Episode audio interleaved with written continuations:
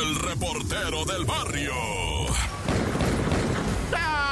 Montes, Montes, Alicantes, Pintos. Bueno, esto es el show de la mejor 977 con el report del barrio.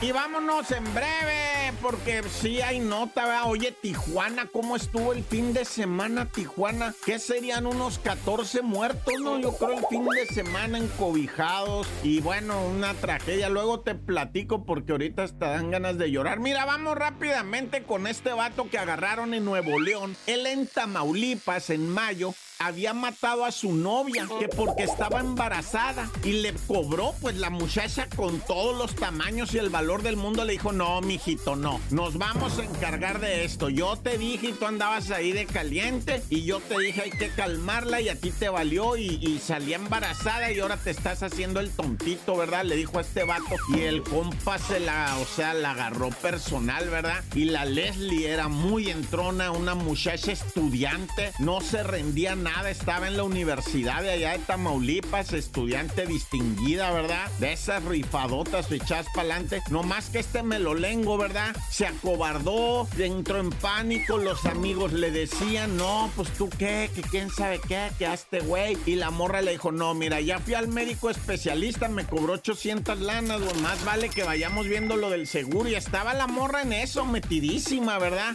Y el compi este todo acobardado ahí pensando, ay no, que la Play Que yo quería comprar el control, el que vuela drones y que el de a de veras, y, y pues apenas acaba de salir el Mario Bros. Wonder y que yo no quiero, y que, no es mío, y que no, y la morra lo traía hasta que la invitó, dijo, bueno, sí te voy a pagar una feria, mira, vente acá atrás de la casa, y pum, le dio de puñalado, y la mató, y luego se tiró a perder, ya lo agarraron, lo agarraron al, en la madrugada del sábado, lo agarraron al vato, mandaba prófugo ya, y todo por el terror, ¿verdad? Como no te da miedo otra cosa, o sea, güey.